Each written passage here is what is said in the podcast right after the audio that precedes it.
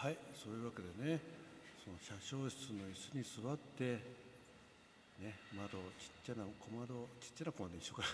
窓を開けてね外の、ね、真っ暗な、えー、山の中、ね、木曽路走りながら満天の星を見て、ね、この列車の走行音、はい、皆さんどうなります？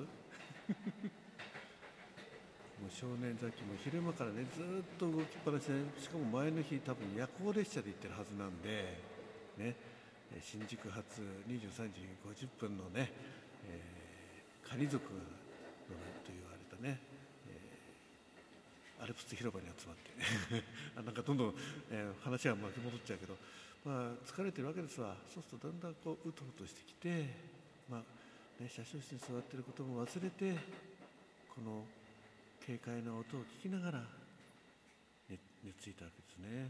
はいまあ、そうこうしてるうちに多分夢を見てるんですよね、ザッキー少年ね。はい、心地よく。ああ、容疑者、いいなあ。前の方の列車の窓の明かりが綺麗だったな。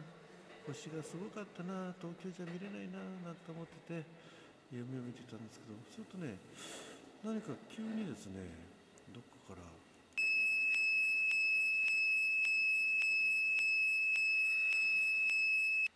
っていう っていう音がですね 鳴ってるんですよ。そのあなんかあなんか夢の中で列車が消えて鳴らしてるとか思いながらふっと目が覚めたのね。あれなんかあったのかなって窓から、ね、外を見てもよくわかんないし何かあったのかなと思って少しこう腰を動かすと、ね、こう座り直したらね警笛がと止まったんですよ、うん、あじゃあ何もないかなとか思ってね。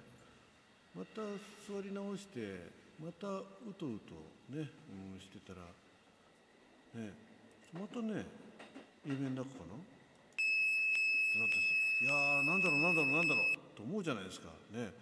あれあれあれと思って。でまたちょっとこうえー、窓から覗こうと思って体をずらすとねまたねこうですぐ止まるあ止まるんですよ。でそう今今みたいにねちょっとこう体を動かすとねな動くんで なるんですよ。でその時ははっと思ってもしかしてって足元見たらね足元にねその警笛を鳴らすちっちゃなペダルがあったんですね。はい。なんとさっきはそれを踏んじゃってたんですよ、はい。まあ、寝にくいからいろいろこうねこそこそ動いてで、まあ、足が届かないのがこうふっと足がついたところがそこだったんですね。ありゃやばい、ね、このその真っ暗な静かなところ、まあ、列車が通るだけね多分遠くから山の上からもね列車の明かりが見えるとねその走行音がこだましながら聞こえているところにねこの音でずっと警笛鳴らして警笛鳴らして木曽路を走ってしまったと思ってね。やべえこれ絶対車掌さんが来るなと思って。そそそくさとねそこ出てであの扉閉めてね何食わぬ顔でですねその近くのデッキでね座ってで、えー、いたんですけどね。はい。で、まあ、そんなこんなで、まあ、また、えー、デッキに座ってえー、してしまいました。ね。その後ね、えー、車掌さんが見に来たかどうかは定かではありません。少なくともさっきは捕まってません。あれどうなんですかね。なんか罪に問われるんですかね、うん、分かんないですけどね。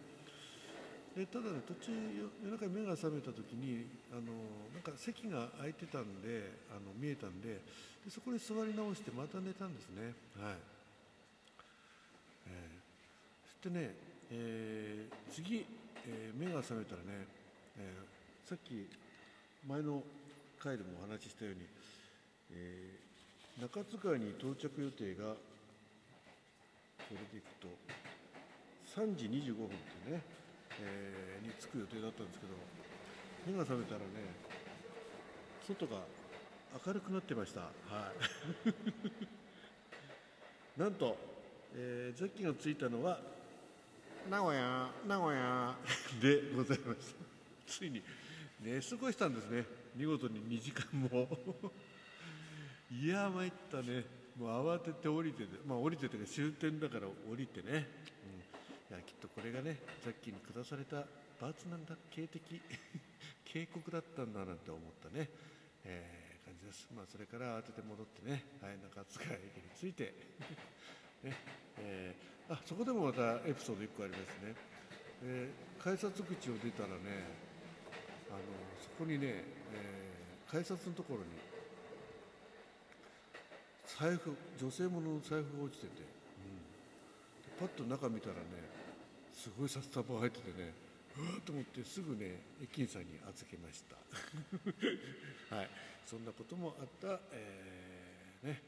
物語でございましたが、えー、いかがだったでしょうか？まあうんっていう話かもしれないですけどね。はい。まあ、えー、さっきのね少年時代、まあ、少年がまあ、えー、青年にちょうど変わる頃ね、そんな時代に、えー列車夜行列車に乗った時の思い出でございました。いや本当に。本当にあの警笛すごかったな。